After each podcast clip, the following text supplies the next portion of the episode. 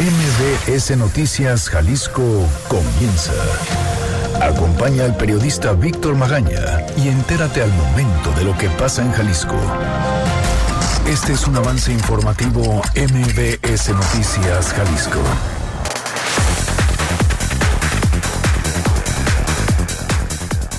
En redes sociales, así fue como anunció Enrique Alfaro que se llegó a un acuerdo con el gobierno federal para la implementación del INSABI aquí en Jalisco.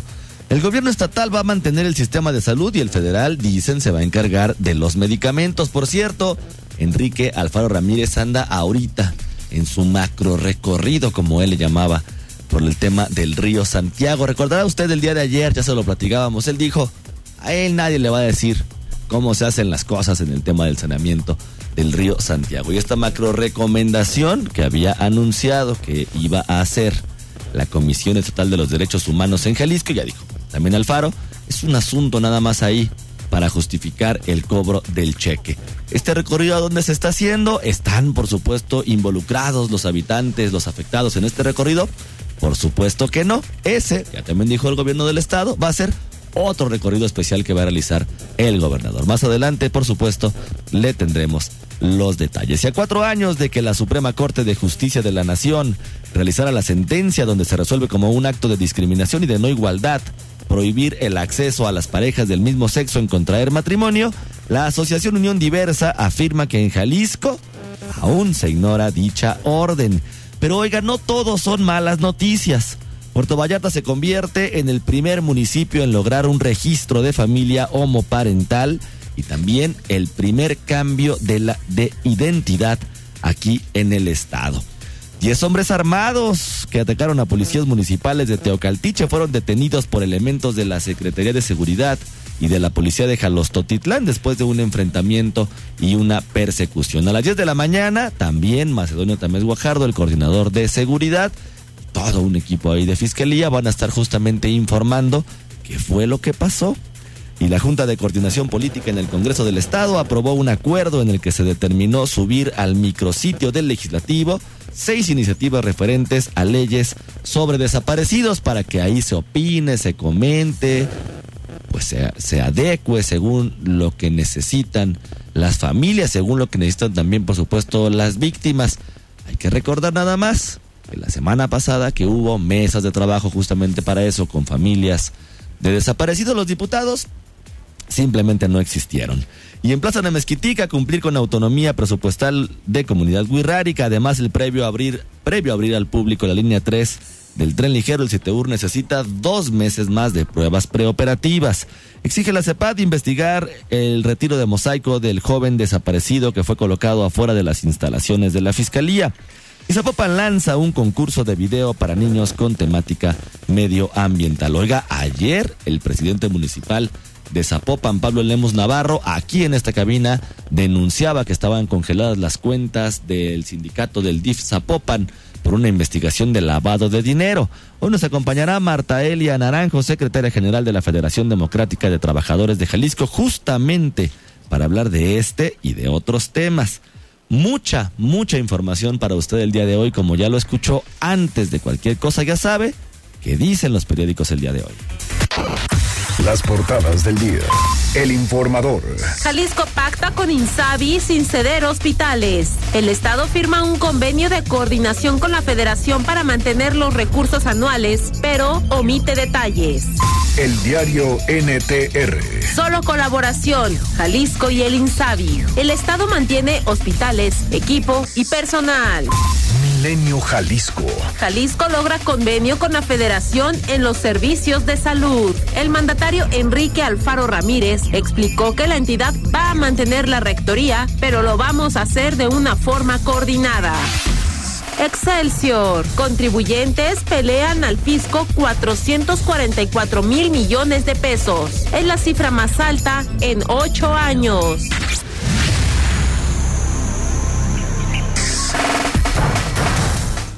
Ok, ¿cómo le va? Muy buenos días. Yo soy Víctor Magaña, como siempre ya sabe, y aunque suene reiterativo y repetitivo, me da muchísimo gusto saludarlo, acompañarlo, por supuesto, de este lado del micrófono. Erika Arriaga se encuentra en la producción de este espacio informativo y Hugo López en los controles operativos. Los teléfonos en cabina son el 36 298 248 y el 36 298 249. Las redes sociales en Twitter arroba MBS Jalisco y semáforo en ámbar, mi cuenta personal, en Facebook, además ya transmitiendo desde Facebook Live, nos puede encontrar como MBS Noticias Jalisco. Si usted además desea hacer comentarios directos hacia un servidor, súmese, súmese a la comunidad informativa que tenemos en el canal en Telegram, donde nos encuentra como Víctor Magaña medio MBS. Son nueve de la mañana con dos minutos. ¿Qué le parece si comenzamos? Este es el Exa Reporte Vial. Un nuevo destino, una nueva posibilidad de vivir momentos de lujo incomparables a bordo de la nueva Enclave 2020. Oiga, pues hoy no amaneció lloviendo como días pasados, pero ¿cómo amaneció la ciudad en movilidad? Y Beth Sánchez, buenos días. Gracias, claro que sí. Muy buenos días para todo el auditorio, qué gusto saludarlos. Tenemos algunos problemas en zonas como periférico y artesanos. Recordar que en este punto se llevan a cabo obras de repavimentación, por lo que el tráfico es intenso en dirección hacia la calzada Independencia, prácticamente a vuelta de rueda aún esta mañana, con intensa carga vehicular. López Mateos no es la excepción. El sentido sur a norte con retrasos de hasta 45 minutos en sus recorridos usted viene de Plaza Saucret con destino hacia Plaza del Sol, el tráfico es intenso aún con este horario. Tenemos la volcadura de un vehículo sobre la lateral de los cubos. Si usted desea tomar el paso a desnivel de Avenida México para dirigirse hacia Avenida Vallarta, encontrará el cierre total a la circulación. Por favor, extreme sus precauciones y cede el paso a unidades de emergencia. Lamentablemente, dos personas han quedado lesionadas en este punto. Además, les puedo mencionar que Circunvalación intensa carga vehicular. A la altura de Belisario Domínguez encontrarán un accidente posteriormente bastante cargado en dirección hacia Avenida Alcalde. Una vez cruzando Federalismo, el tráfico comienza a fluir un poco más en esta zona. Una buena opción para circular es el periférico norte en el trayecto que lo lleva de San Isidro hasta la zona de Federalismo sin inconvenientes. Avenida Alcalde también con tráfico fluido prácticamente desde el periférico y en dirección hacia la Normal. Es la información del reporte. Regresamos con ustedes. Muy buenos días. Muy buenos días también para ti, Betty, como siempre. Muchísimas gracias. Gracias. Una salida en familia siempre es un momento de lujo a bordo de la nueva Buick Enclave 2020. Estrena una Buick Enclave con bono de 80 mil pesos y 32 mil puntos Premier. Válido del primero de febrero al 2 de marzo de 2020. Términos y condiciones en Buick.mx. El Exa Reporte Vial es presentado por. Llévate una Buick Enclave 2020 con bono de 80 mil pesos y 32 mil puntos Premier. Visita tu distribuidor autorizado Buick. Medio Ambiente. Oiga, ya lo platicábamos al inicio del programa. La Comisión Estatal de los Derechos Humanos en Jalisco había anunciado que iba a realizar otra macro recomendación por la contaminación del río Santiago. Esto luego de un informe que estuvo oculto durante más de 10 años, según la información del compañero periodista José Toral. Luego el gobernador, ya muy a su estilo y a través de las redes sociales, en un video por supuestamente grabado y controlado, ya decía que a él, pues a él no lo iban a regañar ni le iban a decir cómo hacer las cosas, ni tampoco le iban a andar haciendo macro recomendaciones ahí nomás para justificar el cheque. Entonces, pues él anunciaba un macro recorrido por el río Santiago. Fátima Aguilar, por supuesto, se sumó a acompañarlo. Y Fátima, ¿cómo estás? Buenos días. ¿Qué es lo que está pasando? Buenos días, Víctor. Saludos para ti para el auditorio. Eh, pues sí, efectivamente, alrededor de las seis de la mañana ya había gente ahí concentrada fuera de Casa Jalisco que pues aceptó esta invitación del gobernador que hizo a través de sus redes sociales y eh, se concentraron eh, sobre todo de personas externas que observamos y que ahorita están acompañando el recorrido. Ahorita nos encontramos eh, cerca del aeropuerto de Guadalajara, en el municipio de Tlajomulco, en la comunidad de Zapote del Valle, donde, bueno, lo que estamos viendo más que un recorrido por el río Santiago son las obras que está haciendo el gobierno del estado para el saneamiento del río Santiago. como te comentaba, quien se apunta apunta este recorrido de externos es a quien hemos visto al, rector de la Universidad de Guadalajara, eh, Ricardo Villanueva Lomelí, eh, también eh, algunos diputados y sobre todo hay secretarios y coordinadores de gabinetes. Y el primer punto al que fuimos, bueno, principalmente nos venimos en algún en camiones de transporte público, son alrededor de unas 170 personas las que se suman a esta invitación del gobernador. Salimos alrededor de las 10 de la mañana y eh, desde que nos estuvimos en, el autobús, el jefe de gabinete Hugo Luna nos explicaba un poco de cómo va a estar planeado este recorrido. No tiene nada que ver con ir con las poblaciones afectadas, sino más bien con eh, demostrarle a la Comisión Estatal de Derechos Humanos que, como bien decía, se estaba planeando hacer una macro recomendación. Lo que han hecho para el saneamiento del río Santiago y que luego vea si es necesario que lo recomiende.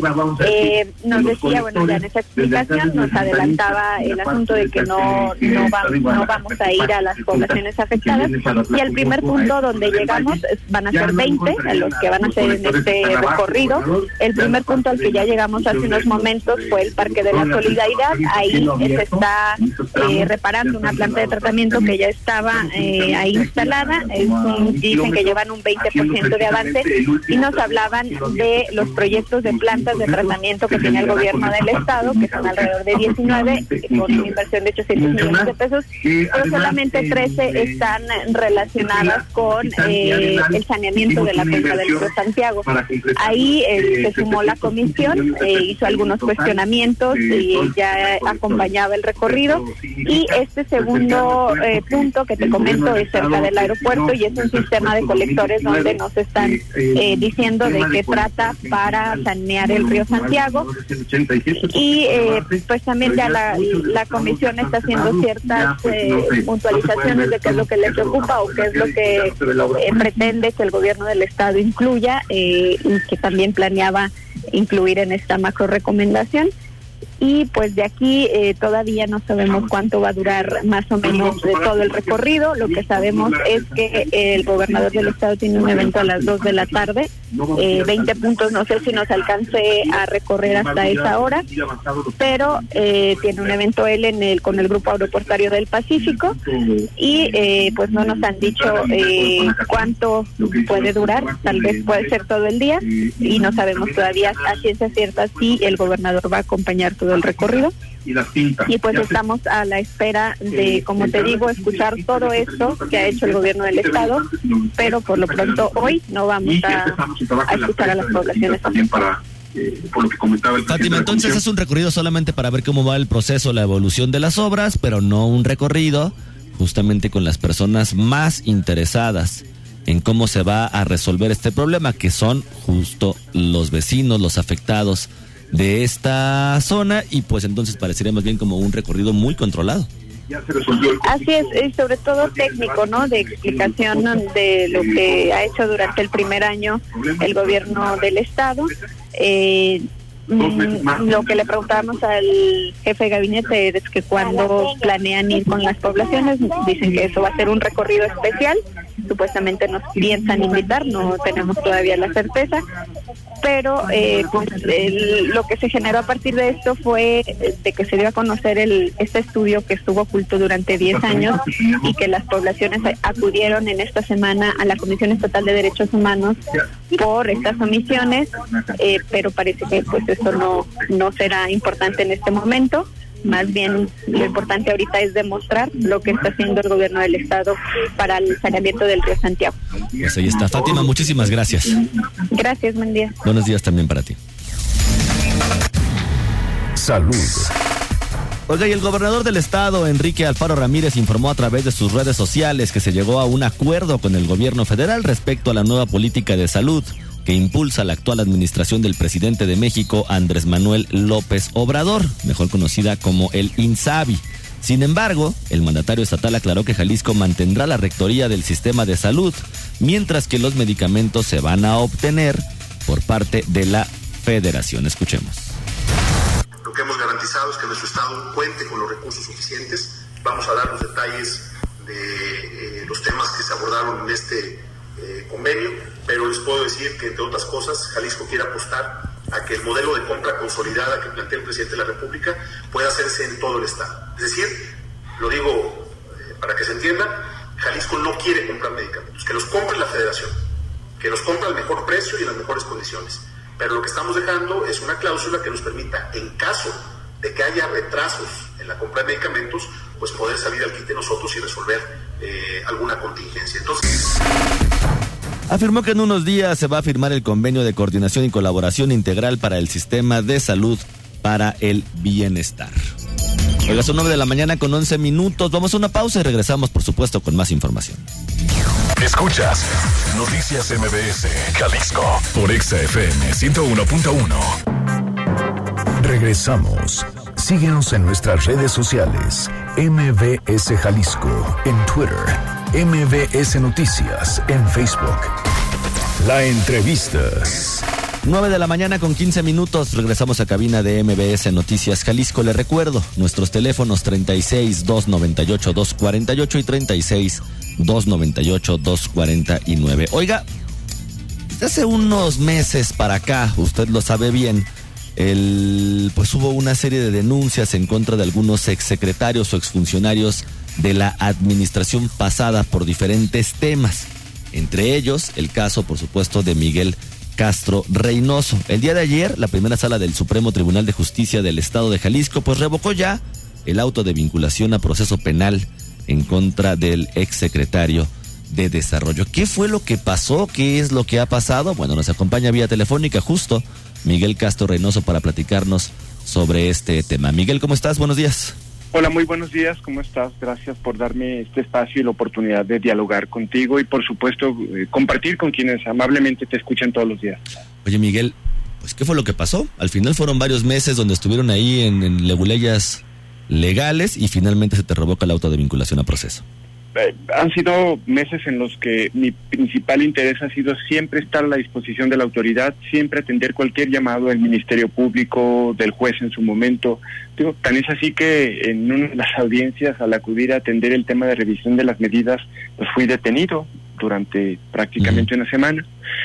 Creo que al final, el día de ayer se da una noticia que en lo personal a mí, a mis padres, a mi mujer, a mis hijas, a mi familia, nos hacen sentir muy tranquilos eh, ¿Por qué no contentos? Porque creo que eh, hay una sensación de, satisfacción porque hemos atendido esto con responsabilidad, he estado en todo momento dispuesto a informar, a compartir, a dar la información que sea necesaria, a abordar sobre este tema, llevar a cabo una defensa de manera responsable.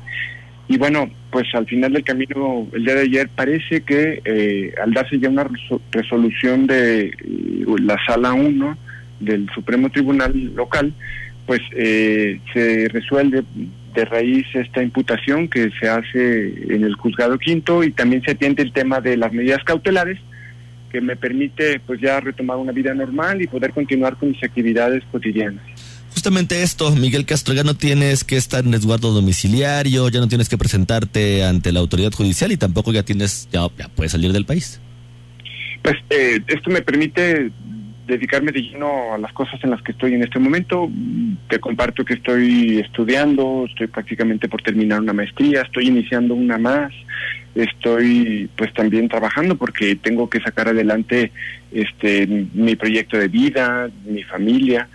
Y, bueno, pues también eh, atendiendo un poquito a mis padres que son adultos mayores y que he estado pues en los últimos años no cerca de ellos. ¿no? ¿Crees que se pueda apelar esta decisión? Entiendo que el Ministerio Público tiene la posibilidad de hacerlo y bueno, yo debo decir que eh, he sido, soy y seré atento de lo que la propia autoridad finalmente determine en la conciencia de que estoy tranquilo en lo moral, en lo ético, de que ninguna de, mis decisiones como secretario buscaron beneficiar a alguien en particular o obtener en lo personal yo un beneficio respecto de este tipo de temas y bueno, pues lo demás ya no está en mis manos. Hoy me siento muy tranquilo, mantengo la frente en alto y gracias por la oportunidad de poder compartir esto con la gente. Oye Miguel, compañeros de tu partido en diferentes ocasiones expresaron que esto se trataba más bien de una venganza política, de pues justo eso, un tema político más que realmente de una investigación. ¿Cómo lo ves tú? Mira, eh, estos días han sido días muy importantes para reflexionar con calma, para ver las cosas con mucha serenidad. Eh, por supuesto que estoy totalmente convencido que fue una injusticia la imputación. Estoy totalmente convencido que fue una injusticia grave el hecho de que me hayan privado de la libertad y que en algún momento se hubiera siquiera valorado que yo pensaba sustraerme de la justicia, porque pues creo que durante todos estos meses del juicio si algo mostré fue determinación de atender cada llamado del Ministerio Público, de la Fiscalía Anticorrupción, de las autoridades de medidas cautelares, del propio juez.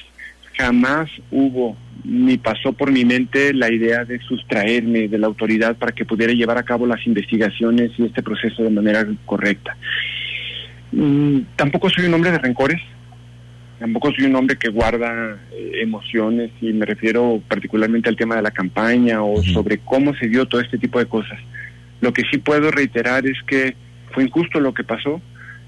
Seguiré atento si en su momento el Ministerio Público determina la apelación a otra instancia, en este caso entiendo, sería federal, y, y bueno, reiterar, lo seguiré haciendo por mi familia, por mis hijas, por mi mujer, por mis padres, pero también porque la gente tiene todo el derecho de saber cómo se tomaron las decisiones en un tema de carácter público. Pues hay que esperar a ver finalmente qué es lo que procede de manera legal, cuáles son los siguientes pasos. Miguel, por supuesto, te agradezco muchísimo haberme tomado la llamada, la disposición que has tenido siempre para este espacio informativo y más adelante hay que volver a platicar si quieres, cuando ya se vea como un poco más alejado todo este proceso. Hay que ver ahora cuál es tu reflexión justo con más tiempo y viéndolo desde otra perspectiva. Sí, claro, con mucho gusto. Y, fíjate, algo que yo quisiera compartir muy rápido. Eh, el haber estado privado de la libertad durante algunos días me permitió conocer cómo se viven algunas cosas dentro de, un espacio en donde pues la gente está en contra de su voluntad. La primera y la más importante es que el tema de la reinserción social no es solamente un tema del gobierno, creo que es un tema en el que la sociedad en su conjunto, los seres humanos debemos involucrarnos más se estigmatiza mucho a quienes han pasado por eh, un penal.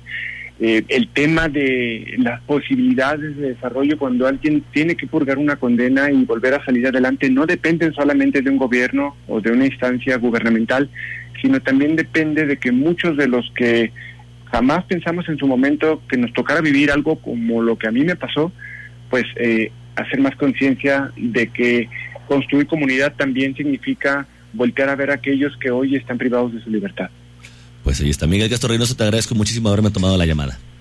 Muchísimas gracias y, que tengas un buen día. Gracias por este espacio y sí, espero que pronto podamos dialogar con más calma. Igualmente también para ti. Pues ahí está, hay que ver, hay que esperar qué es lo que sucede todavía, como ya lo mencionaba, ya lo escuchaba también en voz de Miguel Castro Reynoso. Aún hay una posibilidad de que se pueda apelar esta decisión y se aporten nuevos elementos legales que van a permitir o que permitirían solicitar otra vez una vinculación a proceso. Ahora parece de carácter federal, pero bueno, hay que esperar qué es lo que pasa y también en unas semanas más hay que ver si cambia también la visión de Miguel Castro Reynoso y ahora ya podemos hablar muy bien de el tema político que lo llevó justamente a lo que sucedió en estos meses pasados.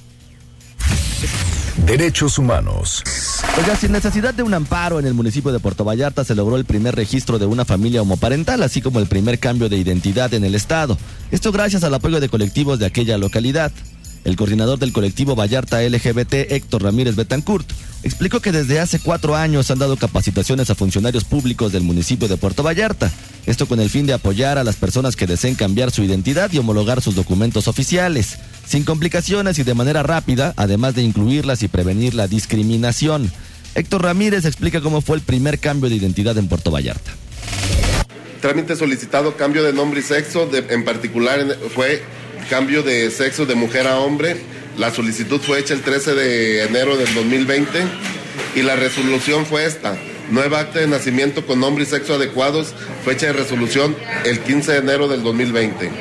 Continúan y no cambian apellidos y filiación padres y abuelos. Primera, levántese nueva acta de, de, nacimiento que respete la información sobre la filiación de las personas, pero se adecúa el nombre y sexo de quien solicitó el trámite para quedar como XX, género o sexo masculino. Por su parte, Fascinación Jiménez informó que desde hace seis años se han realizado 700 cambios de identidad de género. Por otra parte, actualmente se tienen siete casos de registro de hijos, además que existen tres pendientes. 9 de la mañana con 24 minutos, vamos a una pausa y regresando vamos a platicar con Marta Elia Naranjo, secretaria general de la Federación Democrática de Trabajadores de Jalisco. Noticias MBS Jalisco por XFM 101.1. Estamos de vuelta con la información más importante a nivel local. La entrevista.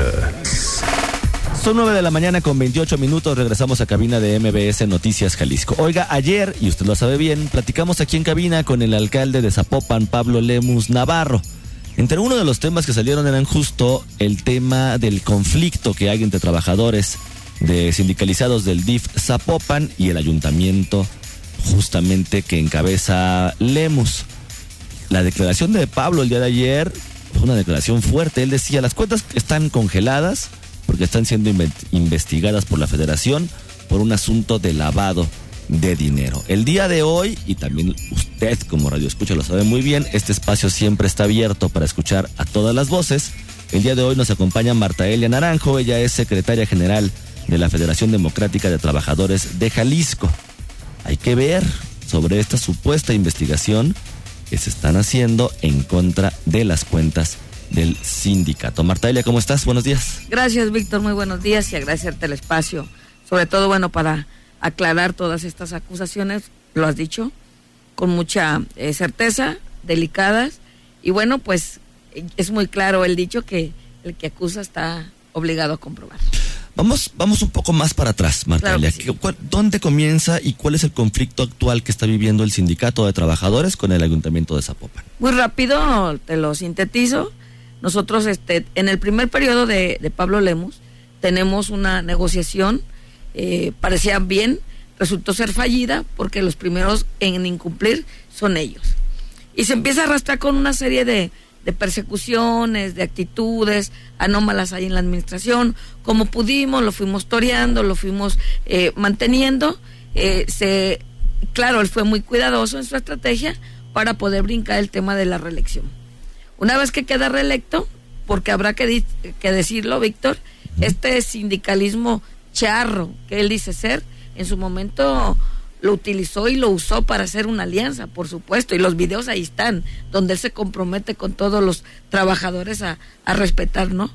Pero una vez que brinca la reelección, bueno, pues las cosas se, tornan ya más eh, rígidas, más ríspidas, y empieza a apretar la, la, administración del DIF contra todos nosotros, empieza a haber un avasallamiento en contra de los derechos laborales y terminan por ignorar el contrato colectivo y la representación sindical, que eso viene en el artículo 3 del propio contrato de trabajo, ¿no? Desde ahí ya se está violentando precisamente ese documento, ese instrumento jurídico. Comentaba ayer también Pablo Lemos Navarro que esta amenaza, como lo llamaba él, de irse a huelga, se había venido posponiendo justamente porque como sindicato no tenían las condiciones legales para irse a huelga y que era por eso que cada vez iban cambiando la fecha. Fíjate que hay algo que me llama la atención del alcalde, es que él, no de ahorita, no de ayer en tu entrevista, sino ya de hace una semana, eh, dos semanas, él presume cuánto tiempo va a durar el conflicto y cuál va a ser la resolución. Y digo, para nadie es eh, extraño saber que el grupo político de él maneja la Junta Local de Conciliación y Arbitraje desde hace mucho tiempo, no de ahorita. Entonces, no lo hemos hecho porque no hemos tenido las garantías y porque la propia Junta, en el dicho de la Administración y con las actitudes jurídicas que ha tenido, con las acciones jurídicas que ha emprendido, precisamente eh, no tenemos esa libertad y no tenemos la garantía de que la Junta vaya a actuar de manera imparcial. Eh, evidentemente hemos tenido ese temor. Pero hay que decir algo que no podemos dejar de pasar desapercibido. La eh, violenta acción con la que se manejó o la forma en que se manejó el domingo, que iba hasta el 26 de enero, que se iba a hacer el estallamiento de, de huelga, digo, encontrar policías dentro de las áreas de trabajo, el que dice la ciudad de los niños, había dentro de las, de las eh, guarderías, de todos los centros. Él quiere meternos siempre en dos temas, pero nadie le ha preguntado y él, nadie y él no ha explicado a nadie qué pasó en esa arista, ¿no? donde eh, había gente del eh, ministerial, agentes ministeriales, había eh, gente civil eh, este, con armas. Nosotros tenemos todos y cada uno de los elementos. Hemos ido juntando pues todo para poder hacer una rueda de prensa, una conferencia de prensa y poder mostrar todos y cada uno de los pasos y con el fundamento jurídico y con la herramienta necesaria. Marta, ¿le están congeladas las cuentas del sindicato? Bueno, Víctor, yo aquí tengo, mira, qué paradójico es esto. Si tú lo ves aquí, aquí te lo estoy mostrando. El día de ayer, cuando él estaba declarando que las eh, cuentas estaban congeladas, precisamente en ese momento me estaban a mí entregando los billetes de depósito de las eh, cuotas del mes de noviembre y del mes de diciembre. No sé de qué cuentas hable. Hasta este momento yo no he sido notificada absolutamente de nada. Y bueno, insisto, la acusación que él hizo ayer es sumamente delicada. Nunca han estado congeladas entonces, por lo menos de, la- de manera reciente. Tengo 20 años en este trabajo, Víctor, nunca he tenido un problema legal, nunca he tenido un problema de esa índole, ni lo tendré porque me he conducido con, con verdad, con respeto, pero sobre todo con transparencia en el manejo de los recursos de mis compañeros. Por el documento, el documento que tenemos en este momento, del justamente el que estamos platicando, es viene por parte de la Secretaría de Planeación, Administración y Finanzas, a nombre del sistema DIF del municipio de Zapopan, donde dice ingresos por billetes de depósito, pago de cuotas sindicales correspondientes a la segunda quincena de noviembre de 2019, en autoridad se omite por el espacio del Estado de Jalisco. Por supuesto, por un asunto de privacidad, no vamos a mencionar la, ni las cantidades ni, ni mucho más, pero es justo, dice, páguese a la orden de la ciudadana Marta Elia Naranjo Sánchez en su calidad de secretario general del Sindicato Democrático de los Sistemas DIF. No hay entonces, Marta Naranjo, Marta Elia, no hay una investigación por parte de Hacienda ni por parte de la Federación sobre presunto lavado de dinero. Fíjate que él decía ayer que desde hace como tres, cuatro meses, hasta este momento mis abogados no tienen conocimiento, tampoco tu servidora, y habrá que decir algo aquí muy rápido, Víctor. En todo caso, eh, cualquier situación de índole sindica- sindical no le compete a la autoridad municipal entrometerse en la vida sindical de los trabajadores. Para eso hay un hay un reglamento, para eso tenemos nuestra propia constitución, si así tú lo quieres llamar, que se llaman estatutos. Y el dinero no es público, no es del erario, es de los trabajadores. En cambio, sí tengo que decirte, y en su momento te lo mostraré cuando tú me vuelvas a invitar, el documento donde sí tenemos una denuncia en contra de la administradora, la licenciada Olga, por haber retenido indebidamente el pago de unos trabajadores que eh, lo hizo nada más porque no estaba de acuerdo en que no firmaran un contrato. Y que eso nos hila ya con el tema de las violaciones. ¿Qué violaciones tenemos dentro del contrato colectivo? Bueno, que no se respeta antigüedad y que no se le quiere poner el lugar de inscripción, donde prestan sus servicios. Y bueno, de ahí ya se desprenden todas las demás. ¿Qué va a pasar con las declaraciones del alcalde?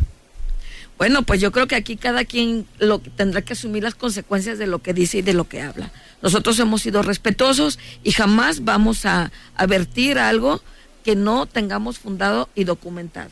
Seremos muy respetuosos en ese sentido, pero sobre todo muy responsables. Él decía que eh, nosotros nos dedicamos a la grilla, que hemos sido muy irresponsables.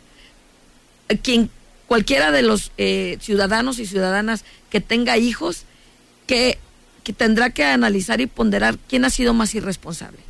Cuando él dice que para eh, minimizar o poder soportar el estallamiento de huelga, ya tiene contratadas 150 personas.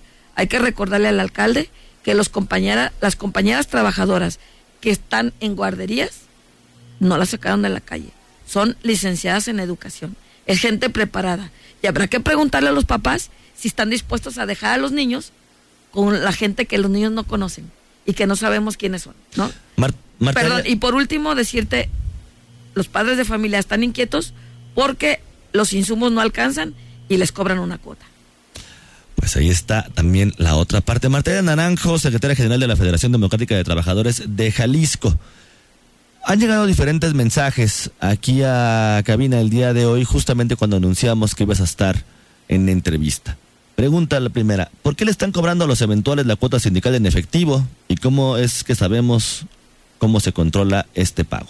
Hay un eh, informe cada año que se entrega de manera financiera Hoy la, hoy la ley laboral, eh, pero siempre lo hemos hecho, está de manera transparente, ahí las cuentas, y se les cobra porque tienen derecho a todo. Y ese fue un acuerdo de asamblea de todos los trabajadores. Y tiene que ser en efectivo. Sí, porque la parte oficial no puede entrar a descontar por nómina porque se lo prohíbe eh, la ley fiscal a ellos. Por supuesto, se les entrega un recibo a cada uno de ellos. En el, dentro de los estatutos se contempla la cartera de, de tesorería y es quien se encarga de hacerlo y se le entrega un recibo. Martela, ¿quieres crear un partido político o lanzarte para algo en esas próximas elecciones? No, tengo mucho trabajo, Víctor. La verdad no tengo eh, pensado hacerlo, creo que no está dentro de mi radar. Eh, de, poder haber aspirado a una posición política, creo que lo pudimos haber hace mucho tiempo. El capital político ya ha existido. No, por el momento creo que mi quehacer es sindical y me quiero mantener ahí. Te pregunto porque yo todo, justamente todas las llamadas es ¿para qué tenían que llevar o para qué teníamos que llevar el INE a la ex hacienda del amor a la semana pasada? Para agruparnos y poder garantizar de una manera jurídica y poder darle un mejor blindaje al contrato colectivo. No es un asunto político ni partidista. No, no, no, no, no en absoluto. Eh, creo que ahí hubo una mala, no permeó bien la información. Eh, somos responsables de eso, pero no tenemos nada que ver con un partido, somos apartidistas, al contrario, y todas veces que te lo compruebo, que hemos hecho alianzas, lo hicimos, lo hemos hecho con el PRI, lo hemos hecho con Acción Nacional, lo hicimos en su momento con Movimiento Ciudadano, y aquí está la muestra, ¿no? Dice, ¿es cierto que hay suplentes que no están activos en las guardias de Zapopan en la que estás convocando para las manifestaciones o las huelgas? A ver, ¿me repites la pregunta? ¿Es verdad que hay suplentes que no están activos que mandan convocar para las guardias de Zapopan? No, no tengo conocimiento de eso y si van es por este consentimiento propio, ¿no? No están siendo convocados. No, no, no, hay gente que va y nos apoya de los que han estado trabajando ahí. Hay gente de la ciudadanía que nos lleva café, que nos lleva galletas. Poco a poco creo que el movimiento se va ganando la, la simpatía de la ciudadanía. A través del canal de Telegram, Víctor Magaña, guion medio MBS, pregunta Connie Villegas, Marta Elia. Contesta nada más sí o no. ¿Están las cuentas congeladas o no? Bueno, creo que ya lo contestaste, ¿no? ¿Están o no están congeladas? No, claro que no. Ahí están y, y a la hora que quieran comprobarlo. Pues hay que ver un conflicto martel entre trabajadores, entre un ayuntamiento, no es un conflicto nuevo, como bien lo señalas tú, son varios meses ya, donde ha sido como una estira y afloja por parte de las autoridades, por parte también del sindicato. ¿Dónde o cuándo o en qué momento crees tú que se vaya a empezar a solucionar este conflicto? Es que la pelota está en la cancha de ellos. Eh, te cito ejemplo, hemos acudido a tribunales por, por este, este solicitud de, de la parte oficial. Ya los tribunales ya les dijeron, aquí la ley, le existe la razón y la ley, es a los trabajadores. Y bueno, la directora ha apelado a, la prudencia de esta organización. Yo le tomo la palabra, se lo he mandado decir, le vuelvo a decir este, por este conducto, por este micrófono, que si es cierto que no han incumplido el contrato colectivo, que ellos han cumplido a cabalidad. Es muy sencillo, vayamos a la Junta, firmemos el documento y se acaba el conflicto, no pasa nada. Solamente pedimos una garantía, que la prensa esté presente para acabar con este dimes y diretes, porque creo que también ustedes merecen respeto. ¿Están buscando o están convocando suplentes de otros municipios? Nos preguntan aquí. No, no, no, el servicio no se, no se ve definitivamente afectados. Y yo creo que este tema de otros municipios es porque somos IDEDIF. Yo creo que el alcalde ha perdido un punto de vista. Si de DIF es estatal, no es Apopan. Marta Elia, ¿tienes o, el, día de ayer mediante un comunicado anunciabas que ibas a denunciar de manera penal y civil al alcalde de Zapopan, Pablo Lemus Navarro? ¿Cómo van estas denuncias? Ya en este momento mis abogados deberán estar depositando, anoche firme esas denuncias precisamente y bueno, esperaremos que se le dé el curso legal que corresponde y evidentemente estaremos muy al pendiente también con respecto de la Fiscalía Anticorrupción. ¿De qué lo estás denunciando? Pues precisamente de la difamación y la este los eh, comentarios y las eh, versiones que ha hecho los argumentos, las acusaciones tan graves y bueno, ya ha habido dos o tres amenazas de su parte. ¿Amenazas directamente del alcalde? Sí, claro. ¿Hacia tu persona? mi persona. ¿Qué tipo de amenazas? En una de las entrevistas, eh, si tú la revisas, donde dice que los setenta y tantos trabajadores eh, va van a tener consecuencias, pero más la lideresa, que esto servidora, Martelia Naranjo, va a ser este más fuerte aún todavía. Bueno, me parece que también es una amenaza velada. Y bueno, pues si yo amanezco con un rasguño un día, pues entonces habrá que preguntarse qué pasó, ¿no? Pues ahí está la información. Martelia Naranjo, secretaria general de la Federación Democrática de Trabajadores de Jalisco. Una última, una última llamada. Dice, todo mi respeto, es una gran líder y todo lo que hace es muy derecho. Es una gran mujer y persona y hace valer nuestros derechos, dice María del Refugio, justamente hacia, hacia ti, Martelia. No, pues muchas gracias. Yo creo que son 20 años de trabajo, Víctor, y este no no se van a, caer nada más por algunos comentarios. Siempre me he ceñido a, la verdad y que comprueben lo que tenga que comprobar, ¿no? Pues ahí está, por supuesto le estaremos dando seguimiento a este tema, a este conflicto. Te agradeceré muchísimo que nos avisaras más adelante cómo va justo el proceso de las denuncias. Claro que sí. Oye, si te congelan las cuentas, avísanos. ¿Para hacer una vaquita? Para hacer una vaquita. No, pues que me para, echen la mano. para darle seguimiento. claro que sí. Naranjo, secretaria general de la Federación Democrática de Trabajadores de Jalisco, te agradezco como siempre la disposición en este espacio informativo. Al contrario, Víctor, yo estaré muy al pendiente y siempre agradecida de los pases que nos das.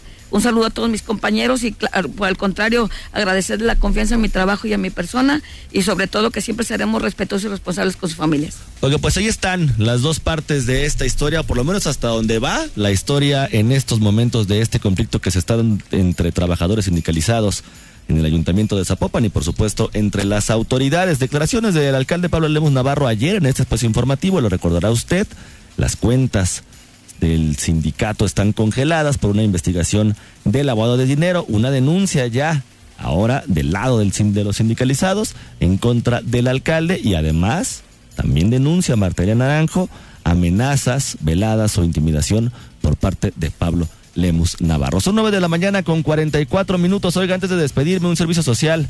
Ayude, done, comparta. Se solicita ayuda para donar sangre o positivo para Olga Isela García Molina del Hospital Civil.